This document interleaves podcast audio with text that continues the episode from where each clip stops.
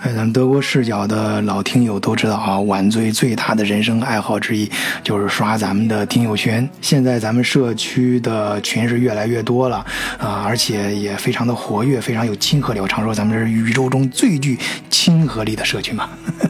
呃，有时候就是几分钟之内啊，刷过去几百条留言，这都是很正常的啊，在咱们群里一点不稀罕。但是呢，前两天我在刷咱们群里留言的时候，其中有一个群几百条留言，大家讨论的主题却出奇的集中。哎，就是这种几百条留言非常集中的讨论一个话题，这事儿呢，我还是比较感兴趣的。哎，我一看他是说什么事儿呢？哎，大家是在在讨论车，而且是未来的车。哎，那我说好呀，啊，德国视角嘛，主题跟德国有关，自然是离不开车呀。而且咱们德国视角的三个火枪手：巴黎左岸老帅哥路易。影达、化身博士弗洛伊德、长野，还有脚踏风火轮的买力啊，这都是业内人士啊。你看影达在法系的嗯车最大的那个集团啊，里面干了十年。长野博士就更不用说了啊，在采埃孚的研发部在那天天九九六呢。还有人买力，那也是在德国，啊，应该在全世界也是。啊，肯定是汽车供货商这个行业内部的头部企业啊啊！当然，咱那个听老听友都知道，买力呃是皮革方面的专家。那不管怎么说，人家也是呃。这个汽车业内人士啊，哎，我的主要意思就是说，咱们德国视角啊，这讨论车的，哎，这个资本还是有的，哎，于是呢，我就在群里面把这个 flag 给立起来了，哎，我说我看大家到底是怎么聊的，聊的是哪些点，嗯，然后我把这个英达跟长野给揪过来，哎，陪大家聊以业内人士的，呃，这个身份来陪大家聊一聊。哎，德国视角的朋友，大家好，很高兴可以聊天，跟大家交流。呃，大家好，我是长野。好，欢迎两位啊！我也介绍一下群里面这几个，里面刷的评论最多的是这个不懂不装大师。哎，这名字挺有哲理的啊！不懂咱就不装。呃，这个就是头像顶着呃头巾的那哥们儿啊，这这这哥们儿很厉害啊，人家是上过中央电视台的。啊，哪天争取把这哥们儿给鼓捣过来，给大家一块儿做期节目啊！啊，也欢迎其他朋友啊来找晚醉来德国视角做客，参与我们的节目制作。嗯，好，呃，我看这个不懂不装兄弟啊说的，呃，就是他首先是非常欣赏大强啊对马自达的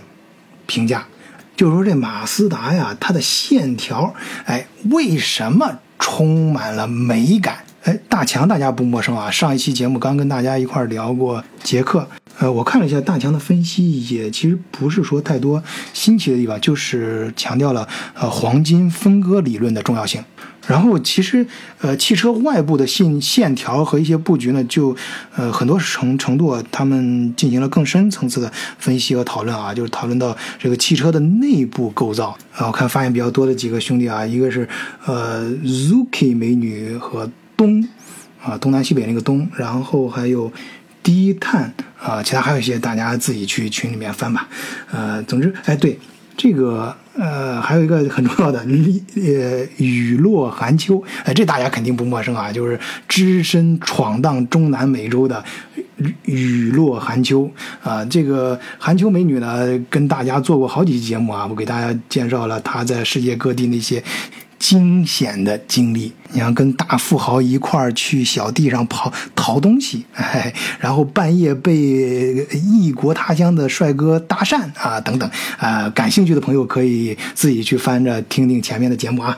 这个美女的视角啊是不太一样，她讨论这个车的时候，他也说到了马自达，他就说他特别喜欢马自达的那个红，他有多爱这种红呢？呃，通过他们一块给人家起的这个名字都体现出来啊，叫魂动红啊，魂是灵魂的那个魂，动是动感的那个动啊，被感动了，红哎就是红颜色那个红。啊，那这意思就很明显，就是说这种红能感动你的灵魂。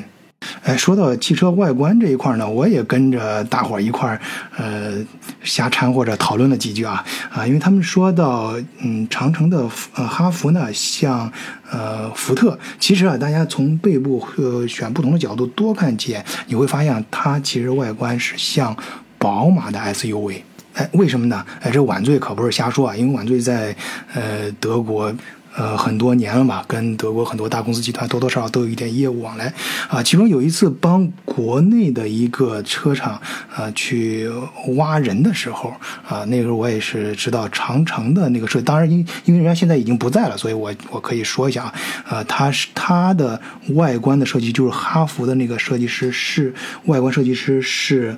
呃，原来宝马的呃呃外观设计师，这个原来我总觉得这个做 design 的这个设计，像艺术这一块，这呃挖人能有多少钱？后来那个朋友啊就跟我说，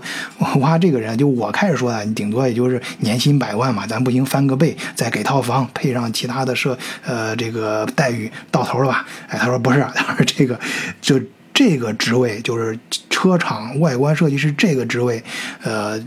他的。起跳价就是千万，就是千万年薪，不是百万年薪啊，直接就是多了一个零。哎，后来呢，我自己也琢磨明白了，人家外观你看着好像是就是给你铺一张皮，实际上啊，那就相当于一个乐队里面的指挥一样啊。大家知道啊，乐队里面收入最高那个人，就最牛那个人是他的指挥，他指挥必须是懂懂得每一个。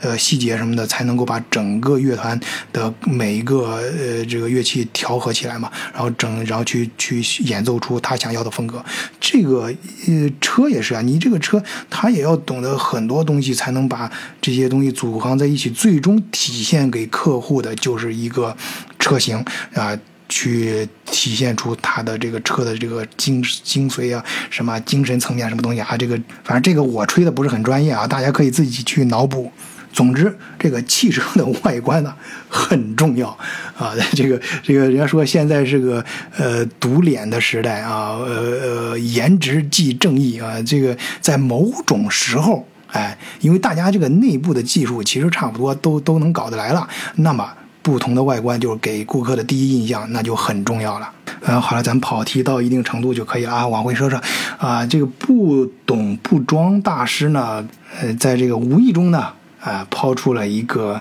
呃，新的一个论点，呃，他自己也没想到这个又引起一次轩轩然大波。他就说，美国车啊，尤其是这个美国带那种大斗啊，就特别结实，特别耐撞。然后这大强就说，那你买车这不是说拿来撞的，而且他，哎，当然与此同时呢，这群里面就，呃，开始讨论了嘛，也是呃关于车的一个经典话题和争论啊，经典争论，呃，就是说这个车到底是重一点好，就像欧美系的，尤其是德国车。美国车这种，呃呃，还是像日韩系的这种轻一点好啊。但是咱们德国视角嘛，强调的是不同视角看世界。所以今天呢，就把呃呃巴黎老帅哥英达啊，跟这个化身博士长野给揪过来了。换一个视角，也许世界大不一样。以德国视角，晚醉为你评说天下事。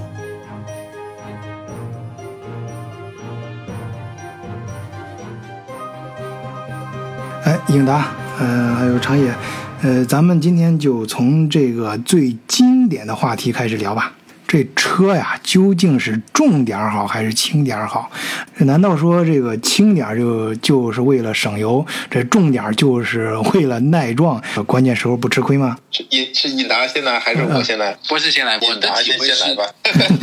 拉倒吧，你俩这都是老熟人了，搞得这么客气。这样还是我来主持吧。啊，呃，那个谁，尹达你先来，呃老帅哥先来啊。呃，长野给你点时间啊，你待会儿得负责给大家抛出点新东西来啊，有点。深度的啊，把你的水平发挥出来。好好的，千长千长啊，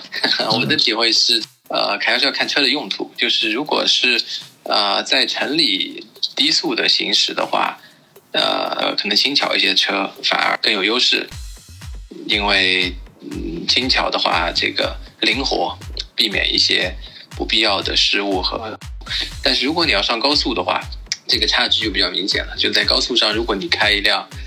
两吨以上的车，你可以明显的感觉到会稳一些。如果你的车重是两吨以下的，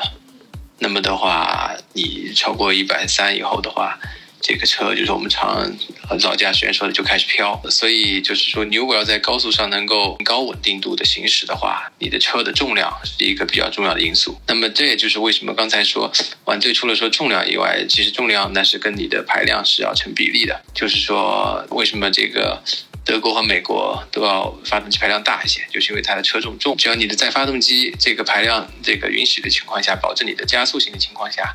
那肯定是你的车是越重越稳。奔驰为什么比较稳？在高速上呢，它都是超过两吨的。其实德系的话，就包括 Mini，就是现在大一些的那个 Mini Cooper。当然，Mini 是英国血统啊，但它是宝马旗下。它的这个风格就是它看起来小，但是它的底盘非常的结实，重心非常的低。有的 Mini，你别看它是小车，车重也到达到两吨，所以的话，Mini 跑高速也不会飘。哦，那就是说这车呀，它重一点儿啊。不是说，或者不仅仅是说耐撞，就是咱出事的时候不吃亏。在高速上啊，高速驾驶的时候啊，根据这个同级动力学等方面的原因，它也会体现的更加安全啊。呃，除开尹达刚刚说的那一点，我想补充一点，好像就是你买车最终是要呃有两个因素决定嘛。第一，嗯，你买车的预算是多少，对吧？你不能说我拿一我拿一百万一百万出来，跟拿十万出来，然后。呃，两两两个人报一样的那个用车需求嘛。嗯。第二个就是你买车的目的是什么？像你像你来说，如果你在城市里面开车的话，小车可能更更方便了，更省油啊，然后更便于找停车位啊。嗯。尤其对于一些呃技术不太好的司机的话，如果停车位稍微距离窄一点的话，你车太大了，你也没有把握能一把倒进去，对吧？所以徒增烦恼。这个时候小车可能会好一点。然后。尹达刚刚不是说那个车重的问题嘛，是吧？那个确实是很重要。像我现在开的就是一个日本车嘛，然后其实也也不小，但是大概开到一百八十公里左右的话，就感觉这个这个受侧风的影响就比较强了。嗯。但是你要是在高速上，你看那些开内侧车道的，像那些保呃保时捷什么的，嗯，他一会儿就加速冲到你前面去了。但是那个车你一看就知道，那是很。很扎实的车是吧？就是不仅仅感觉就不一样啊，不仅仅是发动机。对，那个我插一句啊，但是保时捷那个又另当别论了。就是说，如果是跑到跑车的范畴，那又要讲轻了，就是没有跑车超过两吨的，因为它重了以后它就加速不起来了。所以跑车又是另外一个范畴了。嗯，其实我想说的，我我其实我想说的那个保时捷是是指那个夏宴，是那辆车 SUV 的那个型号。那应该不是跑车吧？卡宴那是，卡宴是。啊，是跑车。卡宴那就不能算，不能算跑车了哈。不过平常的这个保时捷好像比平常都要重，它的重要特点之一就是重。具体我不是很清楚。那个，那个不是保时捷有很多型号，就是刚才那个博士提到的这个卡宴呢，肯定是超过两吨的。但是你如果拿一个我们经常见到的，呃，这种两座的或者敞篷的，嗯，一般的保时捷九幺幺、凯雷拉这些车都不会超过两吨。啊，我的感觉就比较感性啊。以前年轻的时候，经常开夜车，哎，尤其是在高速上啊，有的时候是听着郭德纲相声，有的时候是听着音乐啊，在这个慢车道上，哎，一看着外面的夜景啊，德国大家知道，高速旁边的一这个景色，不论是白天还是黑夜，都是很美的。哎，这个时候我就有一个怪癖啊，就是我不仅欣赏美景，还有时候欣赏那些车超过我的那一瞬间的感觉啊。所以说我这是怪癖嘛。就是一般人都是喜欢超车，哎，我是喜欢欣赏被超的时候那一瞬间，啊，就一般的车从我旁边超过去的时候，感觉就像是飘过去的一样，而那种跑车或者是那种特别豪华高端的那种车，就不像飘过去的，像是锋利的刀刃划过水面。或者是像大师的画笔啊，在不经意间，哎，那么画出的一条绝美的彩线。因为你知道，这个车啊越好，它的尾灯越亮啊，特别是在夜晚，在德国这种高速上，就是那种不限速的，带点坡度和弯度啊，在这个森林中间或者山地上啊，那那个时候，它的尾灯哎就能够在夜色中拉出一条尾叶。哎，所以就有这种刀锋划过水面，哎，留下的痕迹那种质感。嗯，对，就是这种质感。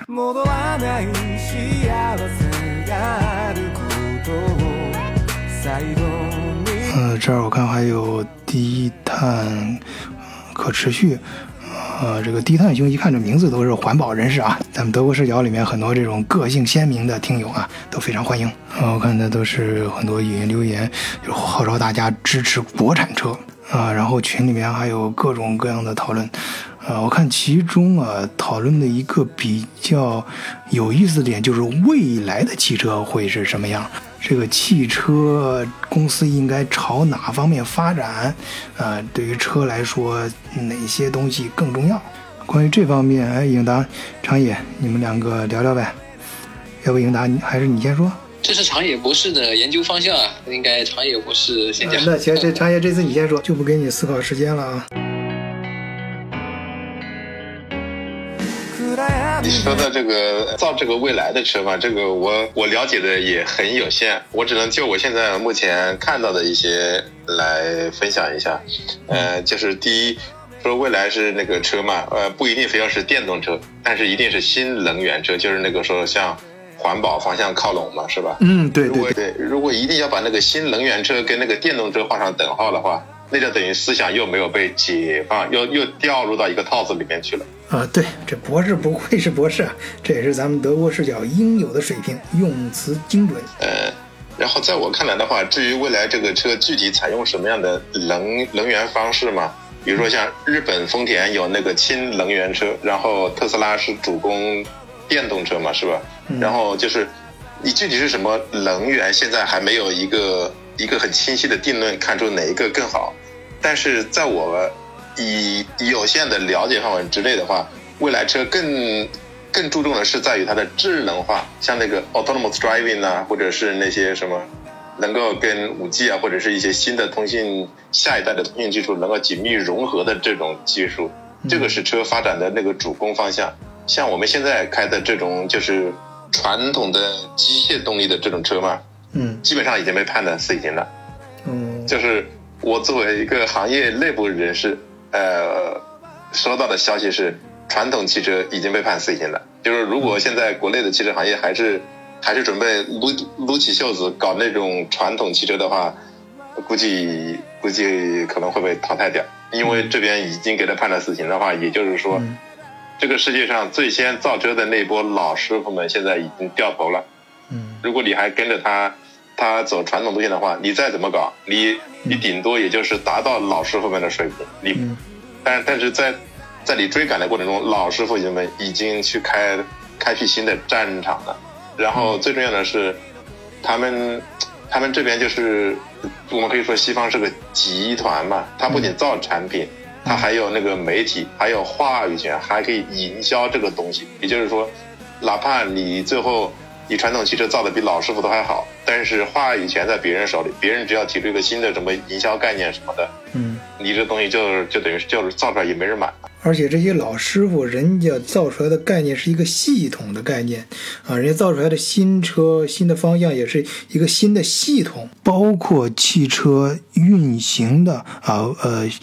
驾驶的周围这个大系统，甚至在我看来啊，是一个轨道系统或者是一个空间。实际上的话，呃，美国美国交通部已经之前就已经制制制定出了一个方案，好像是叫一个什么呃 regulation 的，具体名字我忘了，我记得是美国交通运输部定的一个规则，就是说以后的车基本要实行这个智能化，嗯也也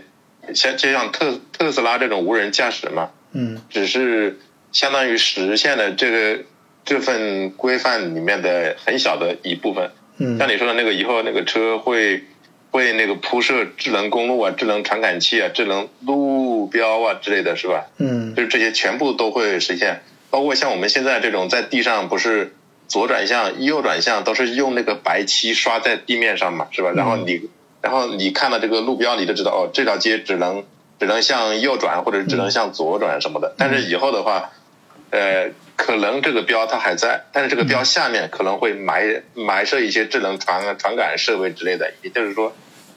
你你看到的只是这整个基础设施里面的一个很表层的东西，它下面还还有一些智能化的那些结构，现在还处于一个有待充实的阶段嘛，所以。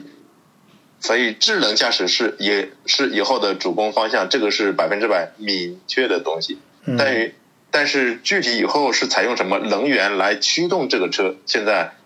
还还没有形成一个共识。只不过是特斯拉现在搞得比较火，所以大家都一一窝蜂的跟着搞电动车。但是但是据我了解，这个电池技术没好像还没取得相应的那个进展嘛。也就是说，你还是按照特斯拉这种底盘上布满密密麻麻的电池的话，我个人认为可能不是一个什么太好的方案，因为它它现在这个车嘛，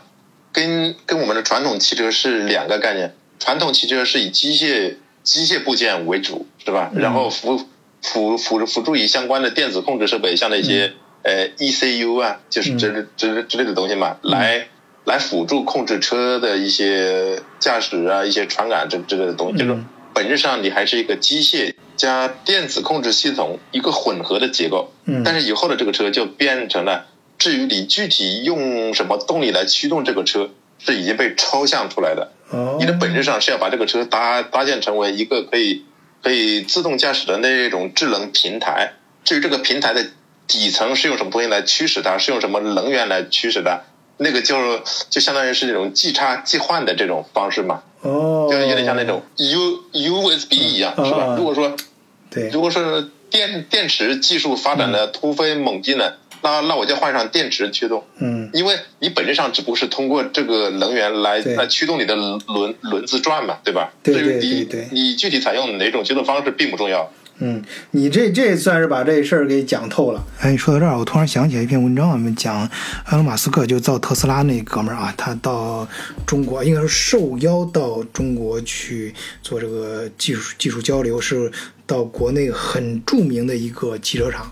啊。当然，媒体上的说法是他到中国这个车厂去参观，而且还铺出了他非常惊讶、吃惊啊，就是被吓住的那种表情。就说他被中国车厂的这种技术啊、什么迭代啊的速度啊给惊到了啊，就是这个这是中国这个呃给。给他介绍的这种自己的先进的这种技术啊啊，什么电池技术啊，什么系统啊，最新的呃是什么什么什什么部件呀，这这这这太牛了啊！他整个就 吃惊，就惊呆了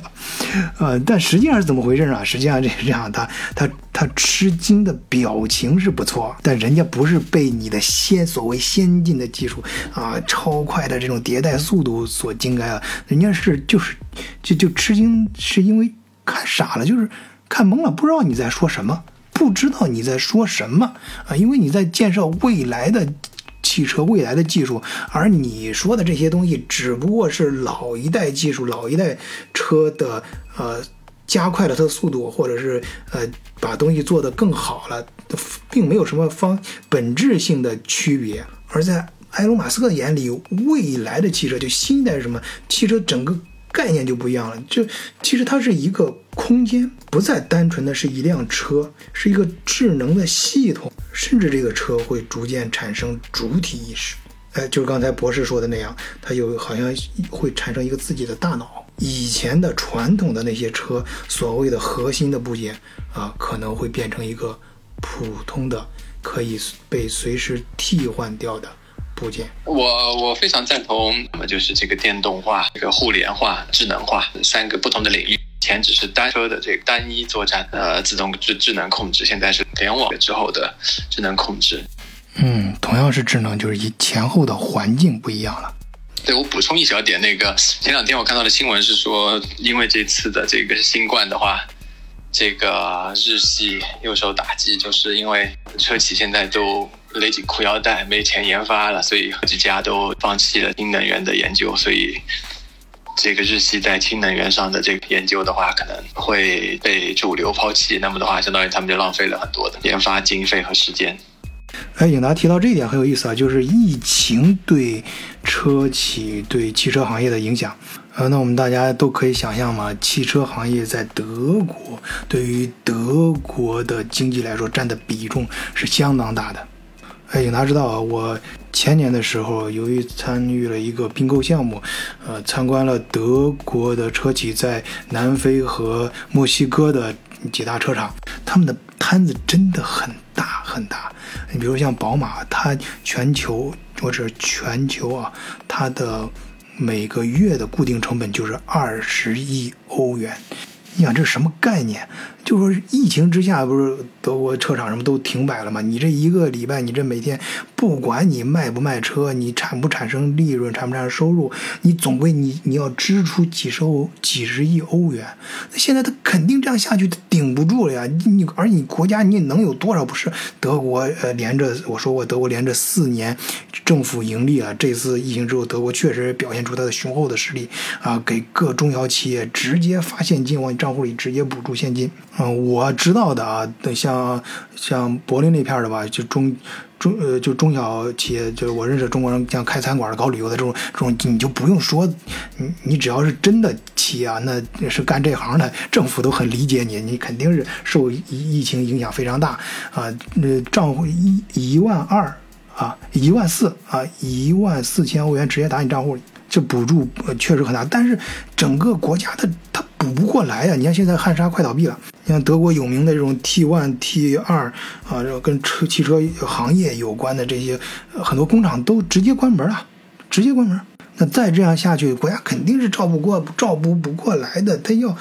他他整个经济再这样下去就散架了。德国那个大型企业，我在上一期捷克那一讲捷克的时候也专门讲过，德国的他的这个工匠精神不仅表现在人家能工巧匠对技术的追求精益上，还表现在它的规模上，就是它是大规模、大这种工业体系的一种体系化的一种建设，所以这种固定成本是相当大的。你看我去年去那个某一个什么的时候，他们。整个车厂的配套设施都是跟整个呃城市都是跟城市这种级别相互配套的，就是一个可能一个城区就是它的呃跟宿舍楼一样。你像沃尔斯堡那个整个一个城市就是人家的一个一个大众的一个家属院。呃，当然，这 中国也有些地方规模很大。我们当时参观一块参观的时候，还有一个呃新加坡的专家，他说他去参加，他去参观中国的哪个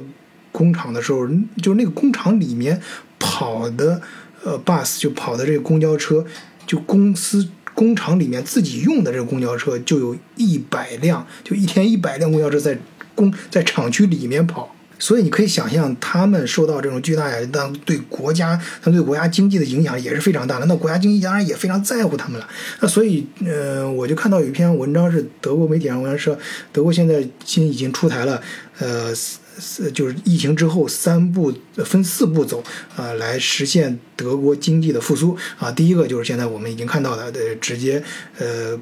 补助啊，补补现金给中小企业，给呃像富，其实。他没有像美国那样直接给每个人发现你，是因为德国平常就没在疫情的时候，平常那些吃不饱饭的什么，他的福利都能拿到，直接拿到政府的现金补助了，都，就是他的福利体系也是非常的完善啊，就是典型的嘛，中欧、北欧这种福利体系。第二步呢，就是关系国计民生了，比如说，呃，这饭店啊，这个理发店什么，平常街头的小店，哎，允许你开门了啊，就是。嗯，本周啊，就是从本周开始，呃，逐渐开始都都都允许了。然后第三步啊，就是针对于这种重点企业的救助，你比如说对车企，其中，呃，可以说这一块就是针对德国的车企的啊，德国公司就是针对德国车企推出的第三步的呃政策，就是鼓励。大家买车啊，你买车给补助。呃，第四步呢是金融层面，就是在整个呃放眼就视角放到整个全球啊，德国这些国际大型企业啊，整个国际供应链跟国际金融这一块儿呃的出台的政策。当然，这这个也是一个很宏大的话题，我们有空再说啊。我们回到说第三个步骤，就针对车企的。那车企的这方面，它就呃，我我在想，它会不会正好利用这次政呃，冠状病毒的时候出现这种断档的时候，再次启动的时候，直接就朝着新能源汽车方向走。因为大家都在担心德国是不是由于它的传统的汽车这个负包负呃就呃负包袱太重啊，转型的时候会很难转。那正好趁这个冠状病毒的时候，啊，国家在出配套配合一些强硬的政策，呃。推动新能源车市场，从而倒逼新能这个企企业在新能源汽车方面的转型。那也就是说，我们放眼全球，那这一次呃疫情会不会反而可以促进整个汽车行业的转型升级？转型的机会，这个，呃，如果我们类比零八年的次经济危机，确实这个本来以为会对汽车行业打击巨大，然后后来。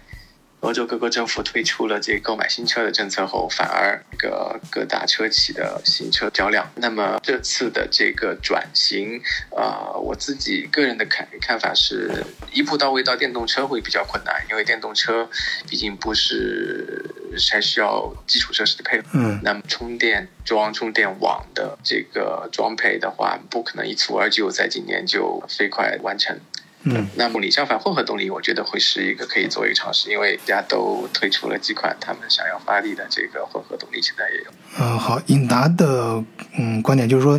近期呃混合动力车将是一个重大的卖点，疫情之后会迎来一个市场的契机。那长野你怎么看？呃，英达刚刚说，呃那个电动车一下子难以推广，这个我也觉得是难度比较大。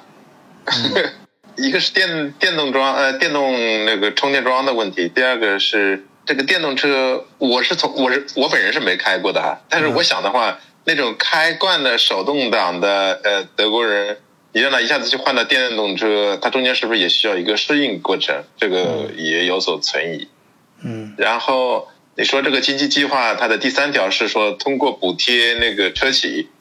然后让你去换买那种新能源车啊或者是什么的。那就是说，这个车首先得是在德企汽车制造商的生产目录里面的车，它补贴才有意义。否则的话，他把钱发给你，你最后跑去买特斯拉了，那那不是花德国人的钱 make American great again 吗？呃，哎，不是，他还真是补贴，对他反正是补贴你买车的人，他倒没说是补贴车车补贴车企，我觉得从现在就开始了。他是这样的呀。他第一波直接书写，直接就是让让你去申请那个 Cross Arbeit 什么东西的嘛，那就是说让车企保留德国工人的工作岗位嘛，对吧？这个这个是应急之策嘛。嗯。他的那个他的那个长期之策应该是说，通过补贴那个本国车企所推出的一些新能源车型，嗯，然后趁机让这些车型在市场上铺开，嗯，铺开之后同。同时，你就是说，人都会有一种惯性嘛。比如说，你第一，你第一次买的是一个什么牌子的车，然后开了若干年之后，你觉得这个车开的还蛮顺顺手的，是吧？嗯，对。如果不出什么很大的意外的话，嗯，你还会继续去买这个牌子车，因为你已经形成了一种使用惯性嘛。啊，对，对吧？嗯。然后，同时的话，你你比如说，你德国几大车厂推出的几款主力新能源车型，一旦在德国市场上铺开了以后。然后要知道，从德国，你如果你把世界地图打开，也然后把把这个呃地图放放到那个欧洲这一块，然后你从德国画一条线，从德国往东，或多或或少都属于德国的经济势力范围嘛。你看，因为这个我以前看过一个那个呃，叫欧洲各国第一外语的那个统计嘛。嗯，就是说，呃，他说那个。从德国往东，比如像波兰呐、东欧啊、捷克什么什么东西是吧？就是一直到保加利亚这样一些国家，他们那个呃，除了英语之外，然后第一首首选的外语就是德语。这这就是看看得出它的一个影响力嘛，是吧？也就是说，你如果趁这个时候一下子把你的新能源车，就是德国造的新能源车一下子铺开以后，那么就会对这些你有影响力的国家的市场形成一个示示范效应。然后一然后一想，既然德国人自己都用这个车，那我也来买着试试看。这样的话，就是你间接的把你的国际市场也铺开了。一一旦把把这个摊子铺开以后，相应的什么配套啊、维修啊什么，就会一一路都跟上嘛。对。一旦这个局面形成了，外面人想再打进来就很困难了。嗯啊，对，看这个车企市场的竞争啊，也是遵循森林法则。先下手为强，嗯，而且德国人买车一般都是 financial 嘛，或者是 leasing，那分期付款都是三年或者四年，也就是说，买车人一旦买车的几年之内都不会换了。刚刚才我是顺着晚醉提出来的方向走，刚才我又在想，也有可能事情会往另外一个方向走。嗯，我也呃看到有现在有另外的一些声音，就是现在呃欧洲几家几几大车企的 CEO。都在跟欧盟施压，希望他们延缓排放标准的这个实实实行，推后啊最新的欧六标准的这个呃执行日期。嗯，那么因为疫情的影响，所有的政府，那包括德国政府都扛不住了。嗯，那么政府没有更多的钱来来支持，像按按照之前的计划来推进它的这个。这个汽车产业的这个发展政策，嗯，呃，刚才晚醉提到说车企耐不住了，其实最耐不住的是这个路夫汉萨，嗯，路夫汉萨是在破产的边缘，然后接下来的话是空客，所以的话，他的钱更多的应该是先救这些马上要倒下的，就马上新疆要死的汽车的话，还是那么他没有更多的钱来做一些啊更附加的。这个扩张和投资的时候，那么它就很难去进一步的支持电动车的转型。那么现在因为这个危机，现在没有精力和这个能量来完成这场转型，那势必让它拖后。那么经济都负增长了，那么环保问题要缓一缓，我们反而延长了这个传统发动机的这个啊寿命，再把它延几年，二零二五年要达到的，我们先把它推到二零三零年，因为新冠的对。整个经济大环境的影响，当然现在政治环境，毕竟去年大选以来，在整个欧洲范围内，然后主要的国家里，这个绿党都一个非常明显的增长，所以的话会是一股很强大的反反抗势力。但是在经济呃负增长的这个前提下的话，是吃饭重要，还是情还是这个这个高尚情操更重要？那么大家可能得做一个抉择。那么如果假设欧盟决定推迟欧六的这个最新的欧六一的这个执行标准，那么延长柴油车的寿命，啊，延长这个容许老的车在行驶多行驶的话，那么有可能啊导致这个新能源车的这个上马往后推迟几年，两三年有可能就是。嗯。你最后说到柴油车这个事儿，我相信很多听友都比较关心啊，啊，听友也可以在咱们评呃评论区留言，也可以在咱们社区里面发表自己的意呃意见，呃，因为我明显感觉到前年啊，对，就是就前年大前年的时候，哦，很多朋友啊，呃，都在讨论到底买车是买柴油车呢，还是汽油车？呃，当然，关于环保问题，这两年在欧洲又加入了很多新的维度。哎，咱们就别 再次跑题了。呃，这样吧，这次我们沿着刚才疫情对汽车行业的影响，啊，我把这个话题放得更宽一些啊，对全球经济的影响，把它放得再 口味再重一些啊。呃，那长野，你这次就发挥一下你这个弗洛伊德式的呃梦游能力，哎，给大家预测一下。这一次疫情中，全球经济都受到了重创，都在一步步的恶化啊。那么，你可否给大家预测一下这个这次的，呃，经济最差啊会恶化到什么地步？搞预测这个很很难的。嗯，我只能，呃，我只能说，呃，目前来看的话，形势不是太太好。然后有可能会更糟，是吧？关键后面会不会更糟？你觉得最糟会糟到什么地步？最糟那个就难以想象了，因为这个时候，它首先是你得有订单了，你没订单的话，公司无法正常运转了。嗯。然后你靠德国政府的那个库兹阿拉拜的那个制度的话，它只能在一定时间内对你提供有限度的支持。如果这个疫情一直持续下去的话，一旦超过了政府能够承受的那个那个库兹阿百的补助期限的话，到时候大家发现，哎，自己纷纷都都失业了嘛。那个时候社会一动荡起来，那就不知道了，就无法预料了嘛。然后，然后从那个新闻上看的话，这个疫苗一时半会儿也搞不出来。嗯。所以那个，呃，的默克尔就说嘛，我们要学会与病毒共存嘛，一边共存，一边解禁，一边复工嘛。嗯。就是说，这个就很考验火候了呀。你这样有一点没有调好的话，对，搞不好就会出乱子。对呀，所谓火候就是要综合考虑，慢慢调和。嗯，我设想的一种情况，可能就是这个疫苗如果真的是很难在短期的研发出的话，最终可能是在一个相对比较长的时间内，比如说三五年呐，或者是甚至上十年都有可能的。最后逐渐、逐渐、逐渐的就达到了一种，呃，一边生产一边实现群体免疫的这种结果。就是到到那个时候有没有疫苗也不重要了。反正百 百分之六七十人都已经免疫了，都已经感染。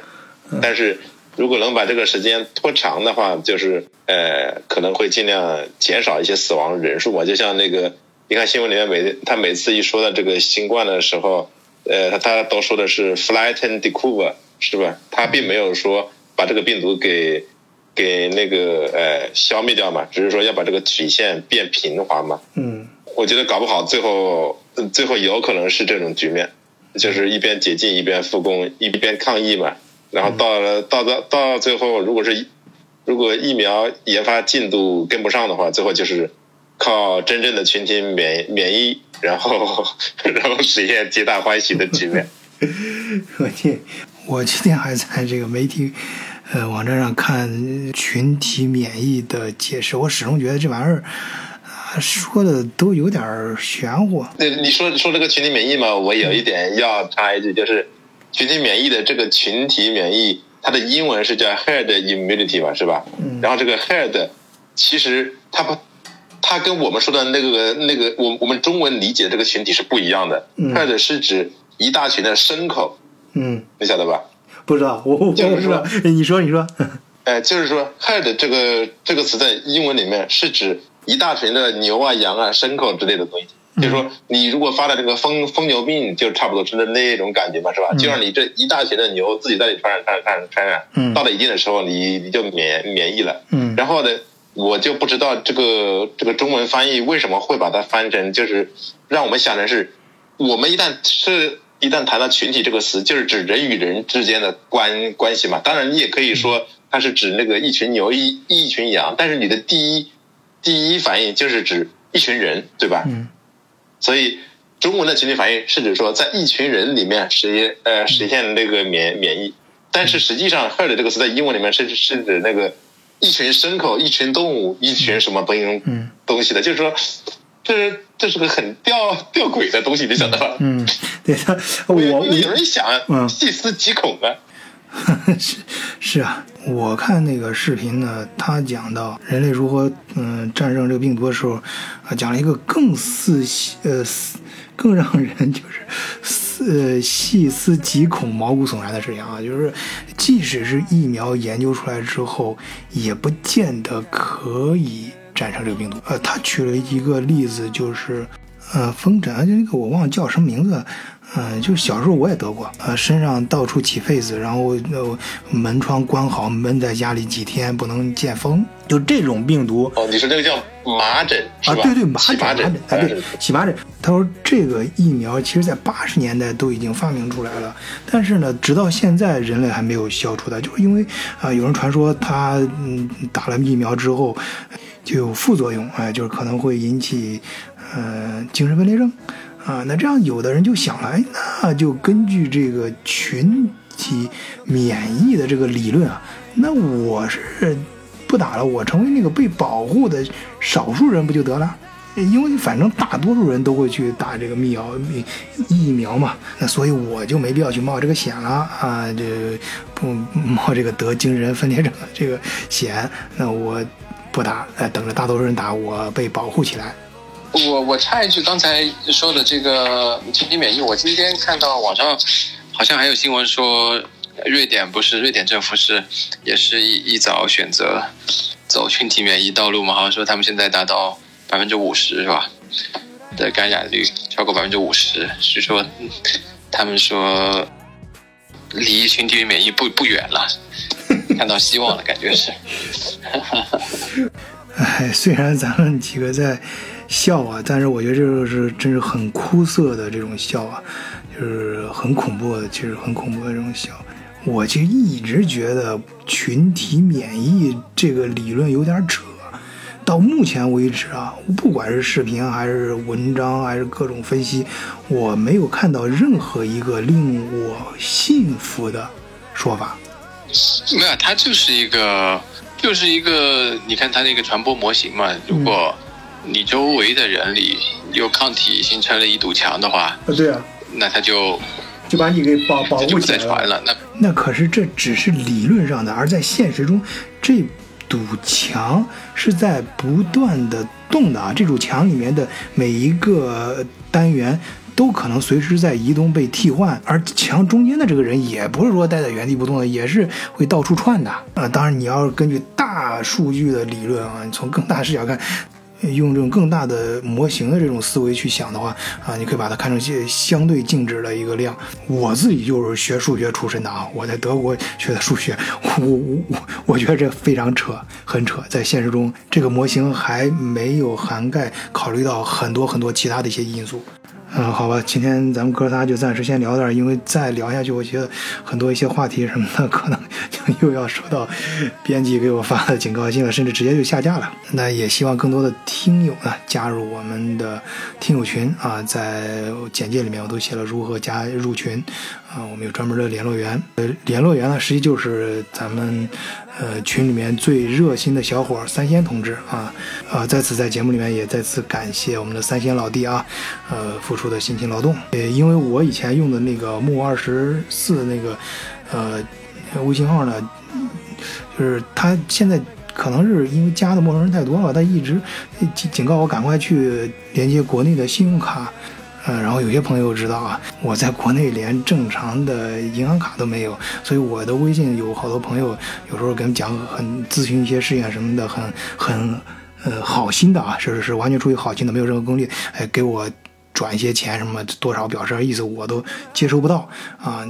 呃，所以朋友们的这份心呢，呃，晚醉心领了，呃，暂时呢，我德国视角这块还不太想尽早的把它商业化，尤其是像其他的 UP 主那做的那些套路，呃，当然我也不是什么不食不食人间烟火的人啊，我在呃咱们社群的现在好像至少超快超过十个了吧。呃，这个呃微信群里面都写写的很清楚啊，呃，我们不在德国视角上进行任何商业往来啊，也不会给商业行为做背书，只是给大家提供一个呃平台，大家相互认识结识啊。我自己 这几天呢也是在琢磨这个事儿，就是怎么让大家确确实实的能够得到好处，包括我自己也能够获得一些啊实实在在的一些利益。啊，我自己之前非常忙啊，加上前段时间做了两次手术，很多老听友都知道。嗯，同时负责一个大的项目，呃，在法兰克福靠北的地方。现在这个项目基本上结束，就原原因很简单，就是现在疫情影响了大家整个工业，很多工厂都关门了嘛，很多呃这个机械行业什么的都没法往下弄了。首先你线下你没法。嗯，当面去拜访，人家门都关上了。然后线下很多人的回复也都非常的，呃，冷淡啊。不过我相信这次疫情中，虽然经济下沉的很厉害，往下沉沉沉，但总要有到底的时候嘛。然后就是逐渐的恢复，就是下一个经济周期。那咱不知道这个点儿具体在哪儿啊？但呃，我心存这个希望啊，我相信，呃，在这个即使在经济不好的时候啊，我们从历史上也能看到有很多伟大的经济公司就是诞生在经济不好的时候。所以我 最近反而有了，就就这个项目我们差不多结束了，也是事实上刚刚说了是被逼的无无奈做不下去了，但是。应应该还有一些新的机会，所以我在我们德国视角平台的各个社区的各大群里面也说了，就是我，嗯，其实从很早就开始，我想更多的在这个平台上给大家提供更多的商业机会，让大家这嗯撞击出很多嗯火花。但我们不做背书啊，这是你们自己的事儿，哎，包括想跟。嗯，晚醉进行创这撞击的人啊，我也欢迎很多朋友。嗯，确实在德国，